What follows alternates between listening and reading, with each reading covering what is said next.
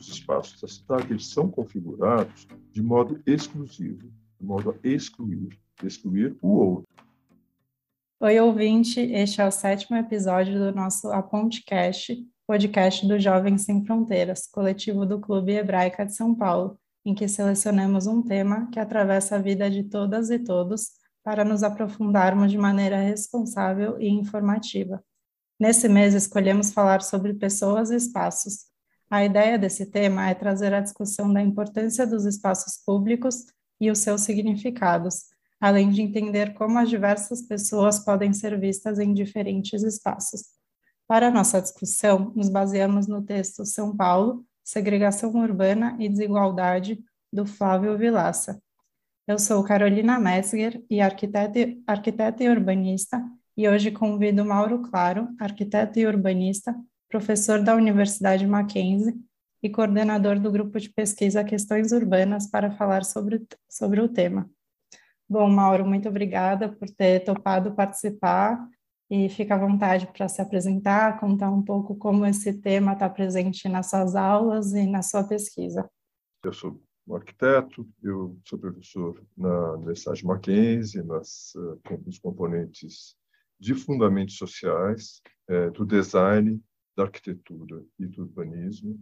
E, e a partir desse lugar, eu uh, passei a atuar é, no movimento social. Eu já atuava no movimento social em outras esferas, né? sempre atuei desde, desde, desde a faculdade, é, e tive é, a oportunidade no Mackenzie de é, reunir alunos, professores, alunos e professores da arquitetura e do curso de design é, num trabalho que nós fizemos inicialmente é, numa, num território urbano, a Penha, e com o intuito de que fosse justamente algo que reunisse arquitetos, urbanistas e designers, porque a ideia, o nome do grupo de pesquisa que eu coordeno, junto com os professores, é Questões Urbanas. Né? Questões Urbanas, uh, e tem um subtítulo, Design, Arquitetura, Planejamento e Paisagem, né? porque nós entendemos que as questões urbanas são todas essas. Né? O design é uma questão urbana, e entendemos isso na perspectiva de uma de uma compreensão que já foi estabelecida pela pelos modernistas, pelos arquitetos, urbanistas, designers modernistas, né, Walter Gropius, né, a ideia de nova arquitetura como sendo a arquitetura deste grande deste grande artefato, chamemos assim, acho que o Gropius isso faria sentido, não exatamente as palavras, mas muito próximo, né, esse grande artefato que é a cidade. A cidade é uma grande obra de arte e eu acho que esse, esse conceito ele é, ele é útil, ele é válido ainda, né? É, em muitos muitos muitos sentidos. Então, o nosso o grupo que nós fundamos ah, em 2014 ganhou esse nome, ganhou esse nome porque é, entendia que todas essas questões, questões são urbanas à medida que todas elas incidem diretamente na configuração do ambiente é, da vida, né? E é importante também dizer que essa formulação digamos assim, moderna, né, da, da ideia de cidade como um grande artefato, ela é atualizada mais recentemente, quer dizer, depois de Gropius, nos anos 20, ela também é atualizada nos anos 50 e nos anos 2000, pela via da discussão da, do que se chamou, convencionou se chamar de direito à cidade. Né? É uma postura frente à cidade como um artefato, justamente, como um como um organismo, se a gente quiser, como uma, uma, uma situação que abrange todos os aspectos da vida e na qual, por esse motivo, se materializam, se corporificam os conflitos que existem, que são conflitos, é, os conflitos sociais, os conflitos da sociedade. Eles se materializam nessa na ideia de, de cidade. E então o chamamento né, por um direito à cidade é justamente o direito de participar da própria plenitude, vamos dizer assim, da vida, porque a vida se dá nas cidades. Todos os elementos da vida estão nesse lugar chamado cidade, mesmo que se deem em, em, em lugares campestres ou rurais. Né? Eles têm como base da sua, da sua lógica o, o ambiente urbano, os equipamentos que são sediados na cidade, né? a infraestrutura da cidade, a lógica de uma de uma operação tem como fundamento o desenvolvimento da tecnologia. O desenvolvimento da tecnologia ele se espalha pelo campo também, né? todos os e por todas as esferas da vida, a gente poderia dizer. Né? Então, o desenvolvimento da tecnologia, a dominação né, desse, desse, dessa, desse conhecimento, é, a decisão sobre como aplicá-lo e assim por diante, tudo isso é, é, diz respeito à gestão da vida, à gestão dos conflitos, e isso acontece nesse lugar que a gente pode chamar, que a gente chama de cidade. Né? Bom, então, me apresentando, né? eu trabalho, eu formei em 1979 na Universidade de São Paulo, depois fiz mestrado e doutorado nos anos 90 e 2000 lá também, e sempre tenho como, como, como assunto, como tema de pesquisa e de trabalho prático, as relações entre trabalho e projeto. Né? A ideia de projeto como um projeto, não só um projeto arquitetônico, um projeto artístico, mas também um projeto de sociedade. Né? E, e, o trabalho como estando no, no outro polo, digamos assim, né? no polo demandante, é, que é o polo que demanda o projeto, demanda este, esta atuação, demanda esta atuação na cidade, na vida. O trabalho demanda isso. E a, quem trabalha, quem, quem se ocupa da produção, participa de uma maneira é, maior ou menor desse desse trabalho coletivo, né? O trabalho coletivo que se dá no nosso na nossa sociedade, ela é uma sociedade organizada coletivamente, né? o trabalho é sempre coletivo. Então essa relação entre trabalho e projeto sempre me interessou, eu sempre trabalhei com isso. Bom, obrigada, Mauro, pela apresentação. É, a gente acha muito legal essa sua atuação, né, do grupo de, do grupo de pesquisa Questões Urbanas, você comentou desde 2014, e eu acho que é através dessa atuação, principalmente uma atuação política, né, que você falou bastante do direito à cidade, que acho que tem muito a ver com o nosso tema e acho que pode contribuir bastante essa vivência assim durante tantos anos nesse espaço para começar conversar é, sobre o nosso tema pessoas e espaços. A gente queria entender como se define um espaço público né? Então entendendo que é nas relações sociais através das vivências das histórias que os espaços públicos eles são produzidos como se define um espaço? E para quem são esses espaços e qual a importância dele para as pessoas? Bom, é, essa é uma pergunta, uma pergunta que eu gostaria de responder, trazendo aqui uma ideia de democracia. O espaço da cidade, ele é onde ocorre, ocorrem as relações sociais, ocorrem os, eh, os encontros, ocorrem as colaborações, ocorrem os conflitos também, as disputas, todas elas ocorrem nesse nesse espaço construído né, da cidade. Então, a, o espaço da cidade ele é um espaço que precisa ser aberto à, à pluralidade. A, a, cidade ela ela pode ser é, uma cidade diversa, é, mas ela ela só será realmente uma cidade diversa na medida em que houver eh, representatividade de cada um dos seus eh, dos seus habitantes. Né?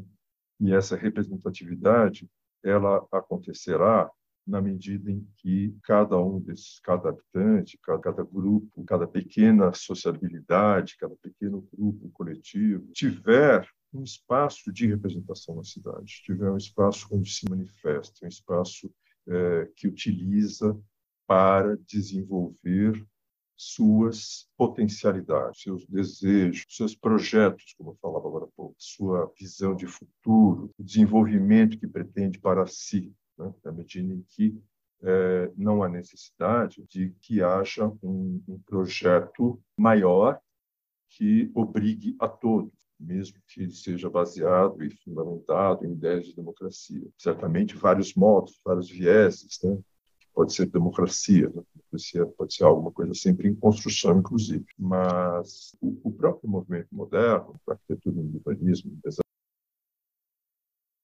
experimentou uma, um viés de democracia que era pelo plano. O plano urbano, o plano da cidade, né, a cidade que constrói espaços públicos, como Brasília, paradigmático, ou o Parque do Flamengo, Janeiro, que é um exemplo maravilhoso, a cidade que constrói espaços públicos como grandes equipamentos que representam grandes possibilidades de progresso de desenvolvimento de um coletivo.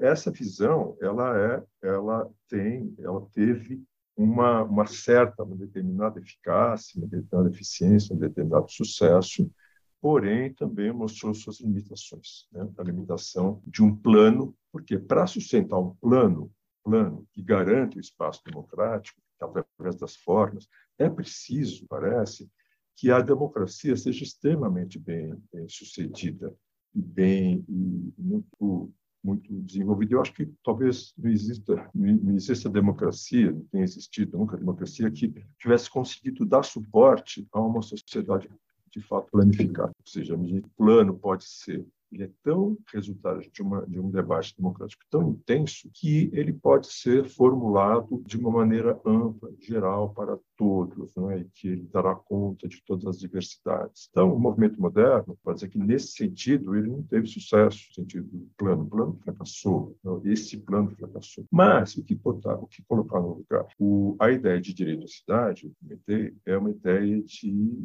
de democracia. Eu acho que ela tem um sentido muito interessante quando a gente atualiza essa discussão para 2022, para hoje, para este momento da nossa vida planetária, que, no qual nós vivemos uma crise climática, que é uma crise gravíssima, fundamental. Eu acho que essa questão da democracia ser feita a partir do local, a partir do pequeno a partir das diferenças, a partir do desenvolvimento intenso dessas diferenças, né? sem hegemonias, trabalhando com uma ideia de contra, contra-hegemonia, são justamente forças que não pretendem dominar, tornar dominantes em nenhum momento, mas se, se dispõe a, a serem forças, digamos assim, forças fracas. Né? Muitas forças fracas e nenhuma força, força forte, nenhuma força forte muitas forças fracas. Isso, isso leva à ideia de uma, eh, de uma busca, da busca de soluções criativas, soluções novas, soluções que deem espaço para a representatividade de cada indivíduo. É, nós não vivemos numa cidade assim. Né? A cidade de São Paulo, cidades do mundo em geral, né? é, São Paulo em particular, mas São Paulo é uma cidade extremamente segregada, para o massa, o espaço é produzido de maneira a contemplar valores que são dominantes, não são valores é, que abrangem que contemplem ou que permitam a participação de todos, né, com, suas desigualdades sociais, de renda, de cultura, de crença e assim por diante, não são. É uma cidade que se produz e se reproduz, alterando de uma maneira não democrática a sua forma, a construção de grandes equipamentos, a gentrificação de, uma, de um trecho da cidade, que eventualmente a gente, eh, me parece, está vendo ou estará vendo nos Campos Elíseos, com a dissolução da Cracolândia, né? pessoas que compõem esse grupo né, enorme de pessoas drogadas e que não, não, não se permite mais que permaneçam lá. Né? São constantemente dispersos agora, já faz algum tempo isso. Né? Constantemente dispersos, de modo que não, não há mais um núcleo lá. Né? Então, essa, essa reformulação dos espaços da cidade, ela não é feita a partir de uma de processos democráticos, embora todos saibam da necessidade disso. No entanto, os regulamentos eles não conseguem dar conta o Plano Diretor Estratégico 2014 não consegue dar conta de garantir um processo participativo e a gente não tem um processo participativo de modo que os espaços da cidade eles são configurados de modo exclusivo, de modo a excluir, excluir o outro, excluir o diferente, o diferente de quê? O diferente de, de, de algo que é um paradigma. E é um paradigma é, é produzido, uma imagem produzida daquilo que é bom, que é certo, que é virtuoso, que é valoroso. Né? E essa, essa imagem se impõe e, e ela, ela exclui. Ela exclui porque nem todos podem atingir aquele, e a, aquele, aquela situação. E é perverso porque as pessoas, quer dizer, coletivo, da sociedade, na sua grande maioria, digamos assim, pai a ideia de que é, aquele paradigma, aquele modelo é muito bom. Né? E trata-se de cada um individualmente de batalhar para para ascender aquela situação. Não ascender aquela situação parece mais como uma questão eh, sua, né, de limitação, é, e não uma questão de todos. Então, na hora que a gente não, não se dispuser a tratar igualmente das, é, das, das, diversidades, a gente vai continuar nesse lugar. Então, o que é um espaço público? Como se define um espaço público? O espaço público se define pela possibilidade de representação cada individualidade, de, de cada subjetividade. E se define também pela possibilidade, pela liberdade de fazer livremente experiências, experiências que não necessariamente, que não terão a ver com objetivos do tipo é, produtivo. Né? Essa é uma questão, porque a nossa sociedade, nossa época, na sociedade que nós vivemos, a produção, através do trabalho, a produção de riqueza, é tida, é um paradigma, é um paradigma quase que inviolável. Não se pensa na possibilidade do ócio, não se tem o ócio como valor, não se pensa, como diz aquele sociólogo italiano Domenico De Masi, não se pensa numa sociedade sem trabalho. Como dizem não só De Masi, Ricardo Antunes, tem muitos pensadores brasileiros e, franceses, enfim, norte-americanos, né? que, que, que propõem a ideia de que o trabalho está superado. O trabalho enquanto necessidade humana para produzir a riqueza, que vai permitir que cada um, digamos assim, contribua com a sociedade, e o trabalho que gera renda, melhor dizendo, esse trabalho que gera renda, ele talvez ele esteja, é, na verdade, obsoleto. Né? E ele precisaria dar lugar a um trabalho que não precisasse gerar renda porque esse trabalho que não precisa gerar renda é um trabalho criativo. É um trabalho, este sim, é um trabalho de aprimoramento, né, de desenvolvimento das possibilidades das, das pessoas. A renda, a renda será gerada, o, a riqueza material será gerada pelas por essas mesmas pessoas que também precisarão, por outro lado, gerar também o prazer da, do pensamento, o prazer da, da fantasia, o prazer da convivência, uh, enfim, a elevação espiritual, digamos assim, né? falando de uma maneira de uma maneira ampla, a elevação espiritual das suas eh, das suas possibilidades, enquanto que o que faz a gente humano, o que faz nós humanos, né? não é comer, dormir, se alimentar, ter filhos, trabalhar, comer, dormir, isso não é isso faz nós humanos, nós sabemos disso. Né? A, a, condição humana né? é, é outra. A condição humana é a condição, a condição política, criativa. E o espaço da cidade, ele, o espaço público, ele precisa conter essa, essa possibilidade. E o nosso espaço da cidade de São Paulo contém, ele contém, ele é um espaço de exclusões. Os bairros são remodelados, são reconfigurados, sucessivamente reconfigurados, né? impedindo que uma, uma tradição se estabeleça, que ela, que ela que ela prolifere, que ela dê frutos ao longo de tempo razoável, né? impedindo que coisas aconteçam é, fora da esfera da economia. Essa é uma questão é, fundamental, dizer, a economia sufoca a, a esfera da vida e sufoca também a esfera da próprio Estado. Né? O Estado se, se, do, se dobra, digamos assim, né? com, com o intuito de que, com a, a justificativa, melhor dizendo, né, de ser uma necessidade é, produzir. Né? Mas o Estado ele é sempre ele é sempre submetido a esta, esta primazia. Não sei se isso é uma coisa. Para quem para quem são esses espaços? Qual a importância deles para as pessoas? Né? A importância deles é imensa. As pessoas tentam criar os seus espaços é, fazem isso às vezes às margens, à margem da, da, lógica e à margem da moral, da ética dominantes, né? algo que algo que aparece como como incorreto, mesmo que esteja que seja justo, que mesmo que esteja na lei, né?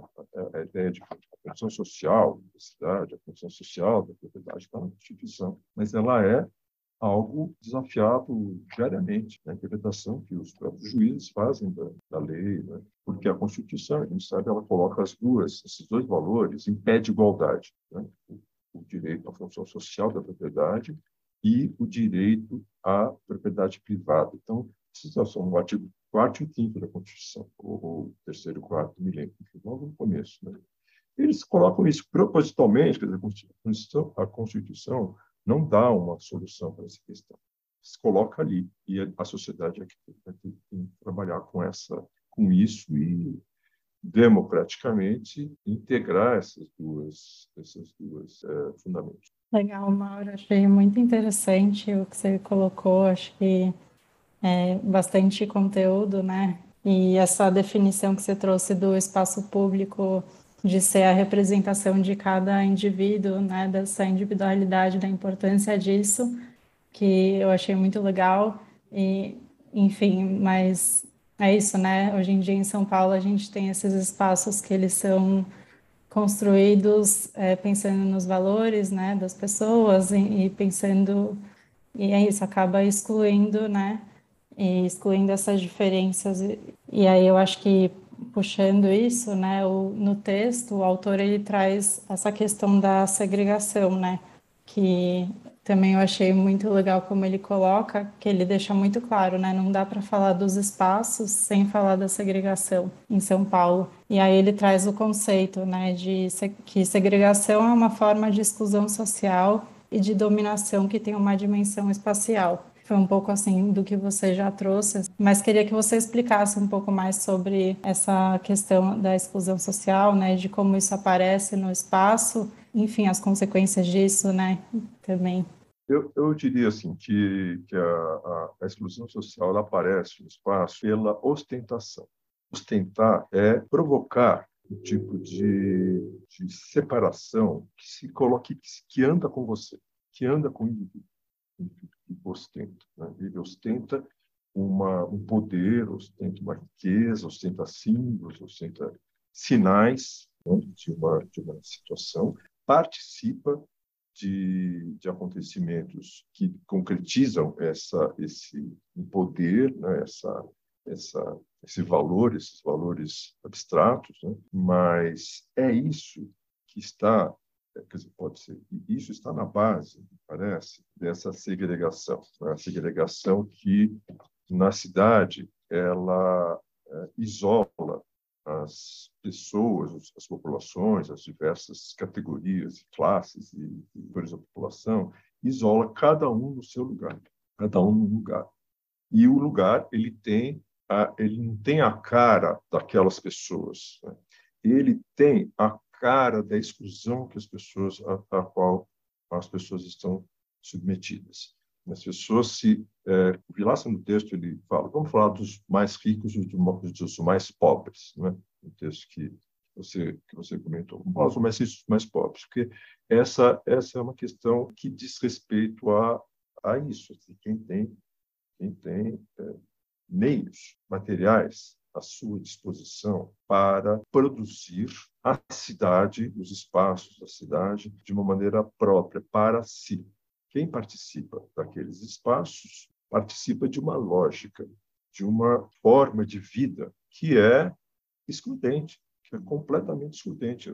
Quem está fora dessa forma de vida não está num lugar que tem a sua cara, está no lugar de quem não tem algo que não tem cultura, porque a única cultura aceitável, homogeneamente aceitável, a cultura aceitável é uma cultura da qual essa pessoa é obrigada a participar. E ela se convence disso, inclusive, muitas vezes, que ela precisa participar. Mas a resistência, quando aparece, aparece de diversas formas. Né? É, nós conhecemos formas de resistência cultural, formas de resistência prática com respeito ao uso da cidade. O melhor exemplo de uma resistência prática são as ocupações de imóveis sem uso social, de terrenos sem uso social, ou o MST na, na, nas, é, na, nas propriedades rurais, aquelas que não têm, não estão é, obedecendo sua função social, elas precisam obedecer. Então, a ocupação ela coloca essa questão. Mas na cidade, as áreas, os lugares, os bairros que não têm é, e as populações que não têm acesso à representação adequada, elas se veem segregadas porque aquele lugar brilha, ele é, refúgio, digamos assim, né, de, é, de luz, perfeição, de recursos, recursos que só estão naturalmente ao alcance dessas pessoas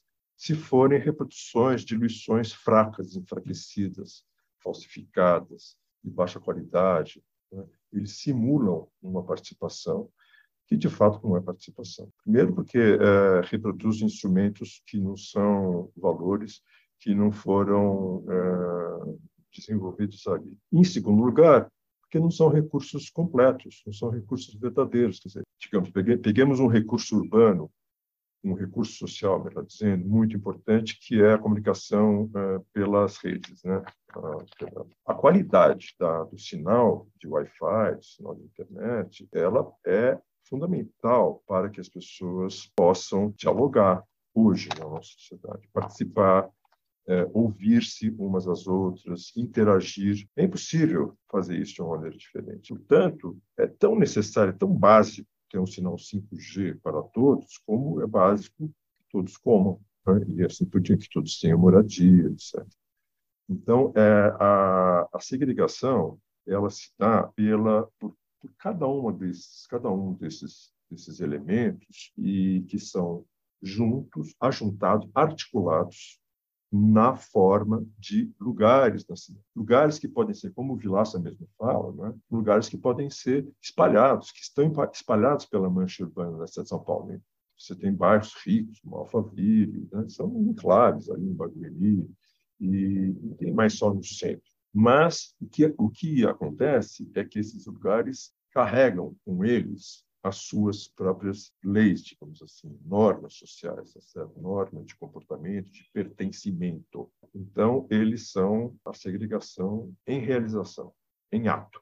É, as pessoas são excluídas desse lugar e são também excluídas também das redes que poderiam é, fazer com que elas tivessem uma, uma participação e uma atuação é, mais efetiva. A dificuldade fora todo, todo, uma, todo, uma, todo um resto, quer dizer, a educação, a saúde, né, a saúde mental, tudo isso conta, né? né? mas conta principalmente, não só a educação, o nível de educação, etc.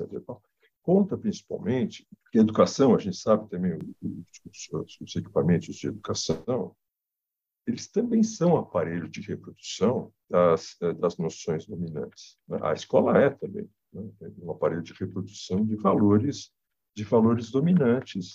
E uh, o, que, que faria, o que, pode, que é preciso fazer, de qualquer forma, além de, uh, de prover essa possibilidade do, da, da, conversa, do debate, a escola é o lugar da conversa, a universidade principalmente, né? é o lugar do debate, debate livre, completamente livre aberto.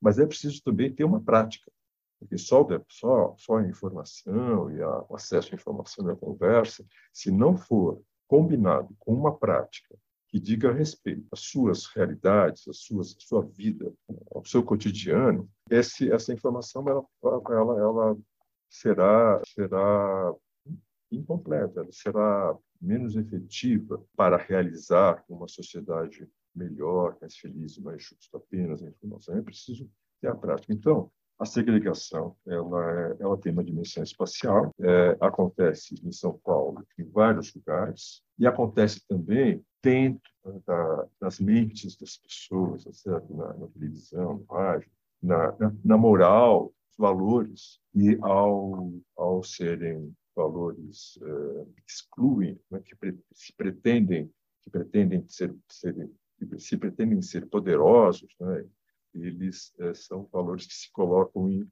antagonismo. Né? Esse antagonismo, e não é um antagonismo que diga respeito à justiça social. É um antagonismo que diz respeito à ostentação, diz respeito ao poder.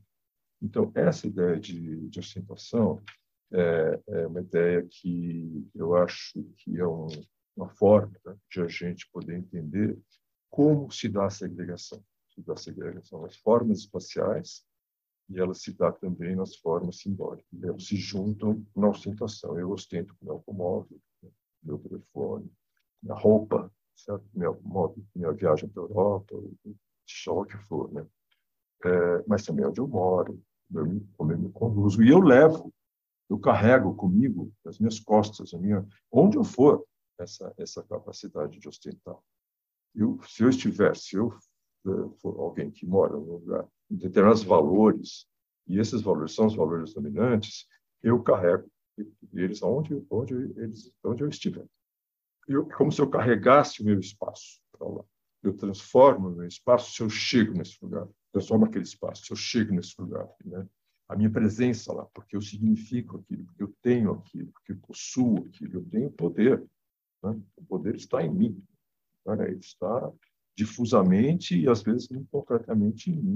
É uma, uma maneira de eu, de aproximar a segregação é, pela, pela ostentação. Eu achei muito legal isso que você colocou, né, da é, essa questão, né, da ostentação, e eu acho que tem muito a ver com o que o autor traz também sobre, é isso, ele fala bastante do quadrante sudoeste, né, da região, que ele faz esse comparativo da segregação por regiões, né, e aí ele, fala, ele deixa muito claro, né, que no quadrante do sudoeste tem um pouco essa, não sei se poderia falar de ostentação, mas é isso, você tem acesso a tudo, né? Saúde, escolas, é, lazer, ele traz, enfim, emprego, e aí tem essa questão da mobilidade, né, também, que aí está perto de tudo, então o acesso é, dessas pessoas, né? Então, comparando né, esses espaços dos ricos, espaços públicos dos ricos, é, se comparado aos espaços públicos dos pobres, né, essas diferenças que tem. E essa lógica né, de, de determinar basicamente onde as pessoas mais pobres vão morar, que é onde sobras, né, praticamente, que é isso, elas são obrigadas a estar num lugar que não tem a cara delas, mas que é o que tem, elas são obrigadas a participar e aceitar aquilo, né?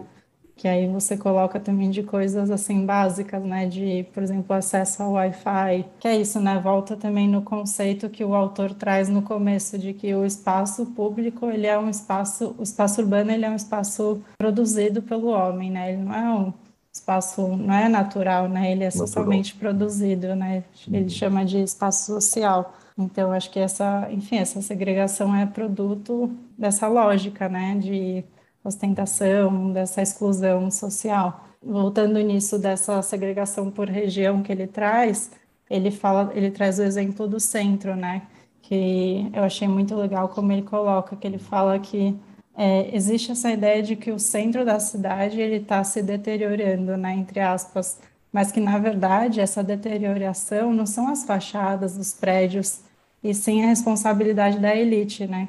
Que ao saírem de lá e com a entrada das pessoas, da população mais pobre, cria essa ideia de um espaço deteriorado por conta da saída, né? Enfim, queria que você explicasse um pouco esse processo e também falasse um pouco das consequências disso, principalmente uhum. para as pessoas que não pertencem à elite. Quais são as consequências de quem não tem a cara né, daquele lugar que ficou para elas é, e que são obrigadas a estar nesse lugar. Então, Carol, é, eu, eu acho que sim, que essa colocação sua sobre o que o Vilaça faz no texto, sobre o centro da cidade, São Paulo, ela, eu acho que a gente pode pensar é, uma resposta, uma explicação para isso, chamando o conceito de gentrificação. Né? A, a, a, o centro da cidade ele foi a sede da elite cafeeira, né? é, primeiro a sede da São Paulo era uma cidade muito sem importância, uma vila, uma pequena vila, mas quando ela ganha importante, é, ganha importância é por uma elite cafeeira.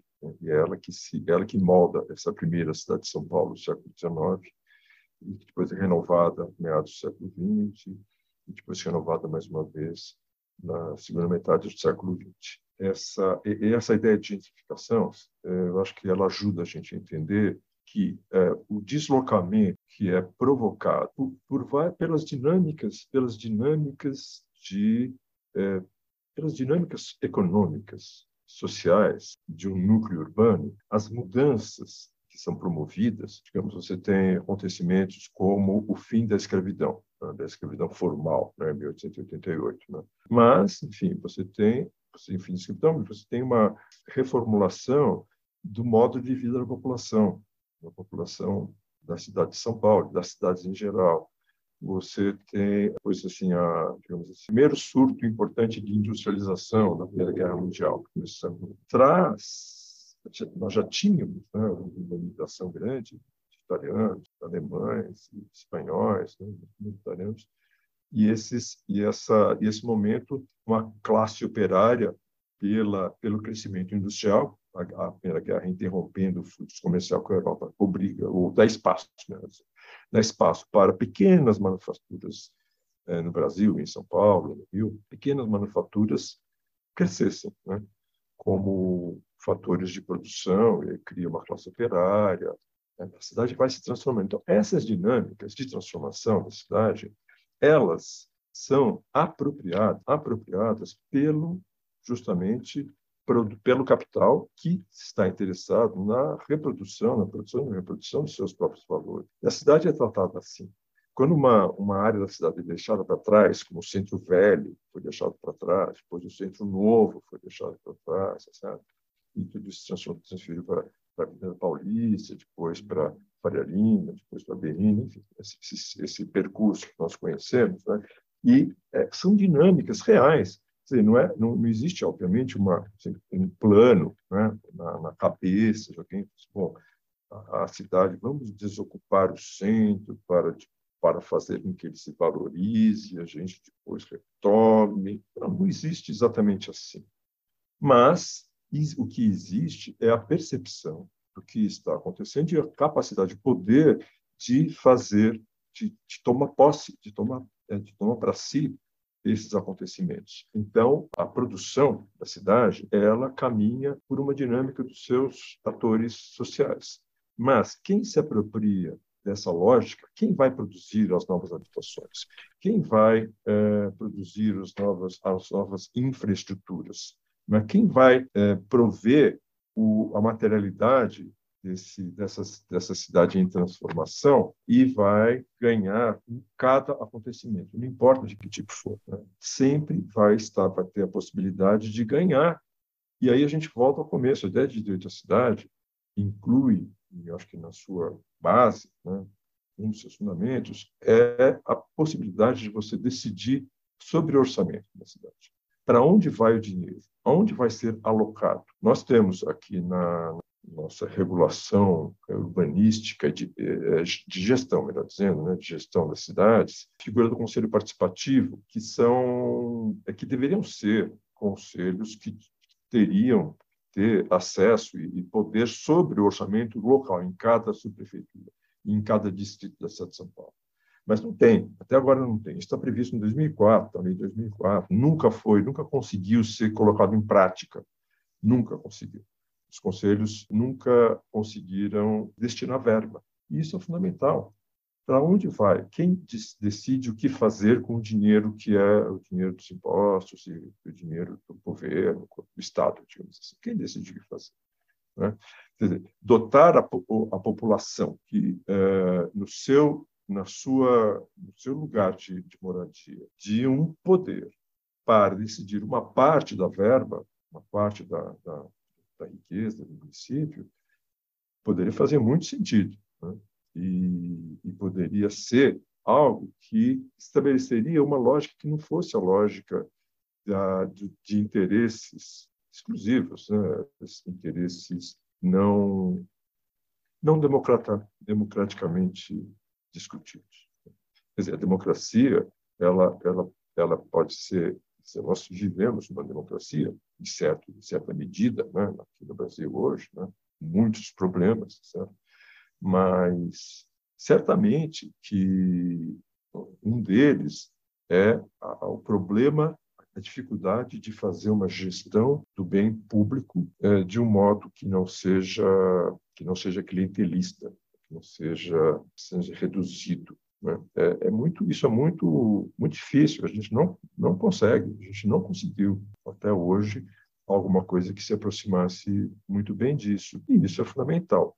Bom, ah, então os espaços eles eles se, se desmobilizam porque a gentrificação ela funciona, sabemos, explorando é, fronteiras. Né?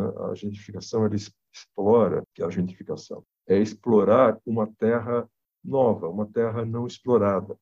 Mas a, a, a cidade de São Paulo, ela no momento, ela está completamente explorada. É preciso desmobilizar a riqueza de um setor dela, é, capital desinveste naquele setor, investe em outras fronteiras que fazem, que deem uma, um retorno mais efetivo, mais extraem, digamos assim, riqueza de outros setores da cidade e aquele setor é, abandonado, num outro momento, como está acontecendo agora com a Caracolândia, com os Campos Elíseos, num outro momento, ele pode ser de novo reincorporado a, ao ciclo de produção de riqueza. Como se fosse, tem um, um autor que formulou essa, esse conceito de condominialização da cidade. Como você, você faz uma, uma operação urbana, por exemplo, a Operação Urbana Centro, que agora foi há 10 dias, 15 dias, a Operação Urbana Centro deixou de existir porque o projeto intervenção, uh, projeto de intervenção urbana, setor central, foi aprovado pela Câmara Municipal. Então, nós temos aí um PIO, projeto de intervenção urbana, que pega desde a Marginal Tietê até uh, Bela Vista, mais ou menos. Uma faixa enorme na cidade, no Pio Setor Central. O Pio Setor Central ele é um modo é, muito efetivo de você discutir, alocar verba, alocar dinheiro. Como é que o, a, a cidade vai poder uh, administrar o investimento privado? E o setor central há modos de fazer isso. Né? Então, esses projetos, eles precisam ser é, discutidos com uma participação democrática que eu chamaria de participação de uma democracia mais direta, digamos assim. Uma democracia direta, que você dá setores desse orçamento para ser é, dis distribuído na cidade a partir de demandas da população. E aí essas demandas elas serão produtoras de novas realidades, porque é preciso abrir a cidade para o incerto, para o imprevisto, para o imprevisível, e não só para o previsto, para, para a, a, a simples rotina da repetição das coisas. É preciso abrir para a criatividade, para as diferenças, para as diversidades, e para isso a gente só faz isso dando liberdade para as pessoas e garantindo a diversidade de pensamento e tudo isso. E para isso as pessoas precisam ter dinheiro, dinheiro, falo dinheiro de uma maneira, precisam ter recursos, de uma maneira mais correta. Precisam ter recursos na mão, recursos para poderem fazê-las, para poder fazerem as coisas. Se não, enfim, ficam só ideias. Então, isso é uma lógica, né? uma lógica de cidade que volta na, na ideia de direito à cidade. O direito à cidade é o direito de você pensar a cidade, pensar coisas para a cidade só para uh, pegar uma coisa que eu deixei, que eu mencionei, que eu acho interessante, talvez, né? é essa, essa dimensão né, de, de uma cidade que se desenvolve, que progride, que cria riqueza, né, que satisfaz mais a uns, menos a outros, isso tudo que nós estamos conversando aqui, a gente hoje, eu acho que a gente tem que atentar, certamente, para outra dimensão, que é uma dimensão é, a dimensão do planeta e da nossa relação com tudo aquilo que não é humano, ou seja, que é natural. É, é o oposto da naturalização que fala o, o fala o Vilaça, né? Vilaça fala, não podemos naturalizar a cidade. Pois é, porque naturalizamos os processos como se fosse natural, é natural, é que é, essa casinha que ter lugar para um prédio é natural, porque a gente tem muita gente, é, tudo isso é natural. Bom, é bem assim, ele diz. Né? E, então, é verdade. Outra coisa que a gente pode pensar hoje é que o natural, o natural, ele precisa ser visto de uma outra maneira, radicalmente diferente. O natural não deve ser é, nosso inimigo, assim. Né? A, a, cultura, as pessoas, as sociedades, elas, é, elas não são uma ideia que está sendo posta em questão, eu acho muito interessante, muito importante, muito oportuna, a, a, natureza não é um recurso disponível para é, os desejos humanos é, como, como, tais. Ela não é.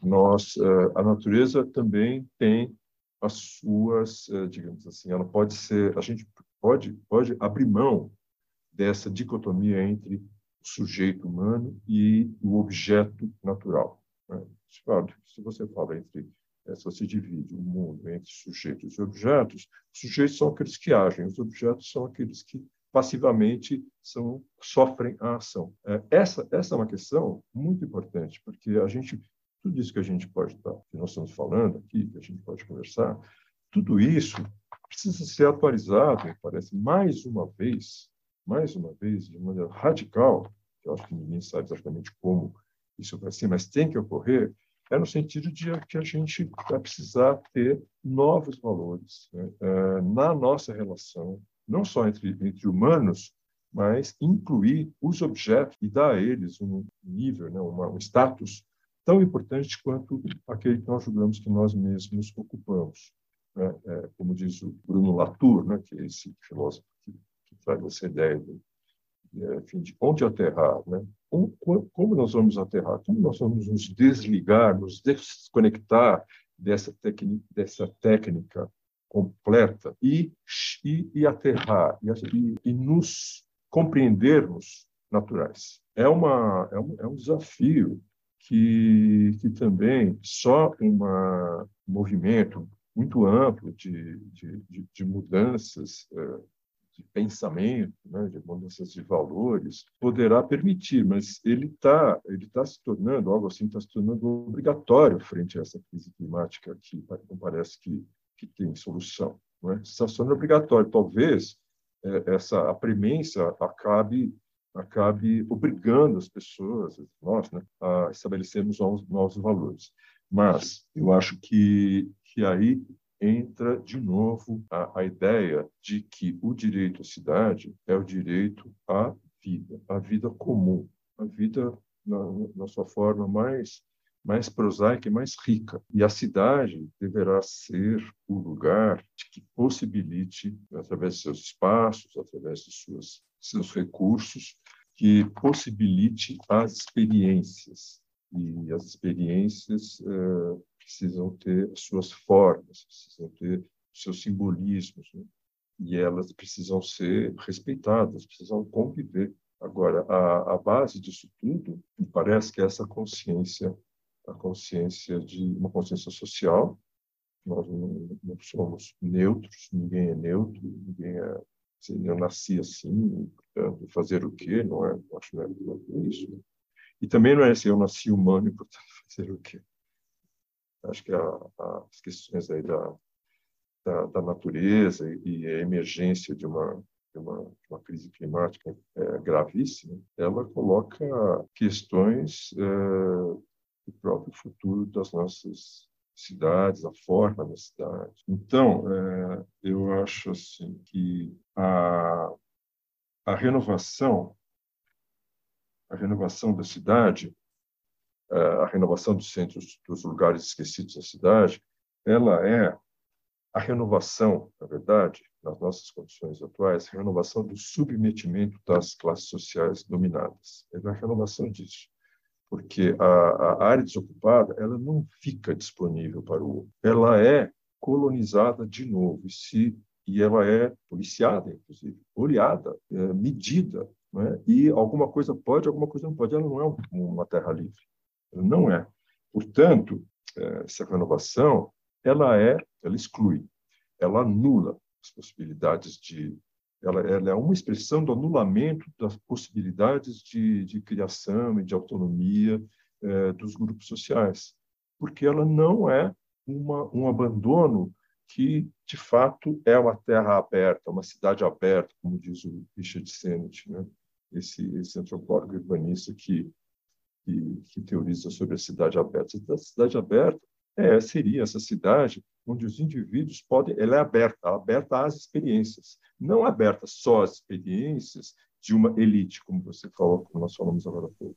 Não só aberta às experiências de todos, aí sim ela seria aberta. Então, a cidade aberta e o direito à cidade, eu acho que eles podem é, se, se complementar. Mauro, muito legal isso que você colocou sobre a liberdade, né? Então, é isso, no fim, a importância das pessoas terem liberdade de, de se sentir bem naqueles espaços, de se sentirem pertencentes àqueles espaços, né? Que falta nessa individualidade que cria toda essa importância dos espaços públicos, né? Que enfim, toda essa diversidade que é importante, enfim, isso também do imprevisto, né, que você falou que, que hoje na cidade não tem, né, não tem espaço para os imprevistos, para essa liberdade que ela está totalmente, assim, limitando cada vez mais, né, os usos das pessoas, das diferentes pessoas. Enfim, achei muito legal, Mauro, a conversa. Felizmente a gente vai ter que ir encerrando, mas foi muito legal. Acho que deu para conversar sobre bastante coisa, assim. É, eu, eu aprendi bastante, espero que quem esteja ouvindo a gente também tenha gostado. E é isso, eu vou passar a palavra para você de volta, para você encerrar, fazer as suas considerações finais. Eu que agradeço, agradeço muito a, a, assim, a paciência, o interesse em, em, conversar sobre, sobre, sobre assuntos, sobre assuntos tão importantes, né? E que são, eu acho, que são difíceis, né? Se, o, a minha própria maneira de colocar, né, eu acho, é uma maneira bastante, bastante tentativa, né? Bastante, eu, enfim, eu, eu acho que, que, que, vale a pena. O modo como eu entendo, né? É esse modo especulativo, digamos assim, né? De você buscar, buscar questões, buscar aspectos, né? Eu busco alguns, aqueles que eu consigo, que estão ao meu alcance, mas eu acho que é disso que se trata, né? A gente buscar esses valores, como esses autores que você que você trouxe fazem, né? Buscar esses valores e trazer trazer os valores para a nossa a nossa a nossa realidade e, e, tratar de pensar neles como possibilidades, não ficar, a gente não ficar tímido, assim, né? e a gente ter a capacidade, a vontade, o espaço e o dinheiro, esses recursos materiais para fazer as coisas. Mas, enfim, eu agradeço muito, muito a conversa com vocês, fiquei muito contente. Muito obrigado, Carol. Bom, obrigada, Mauro, mais uma vez. É, foi realmente muito, muito legal a conversa. E, bom, ouvinte também, muito obrigada por ter chegado até aqui. E também convido você a ouvir os outros podcasts, os outros episódios, nos acompanhar nas redes sociais do Jovens Sem Fronteiras. Obrigada.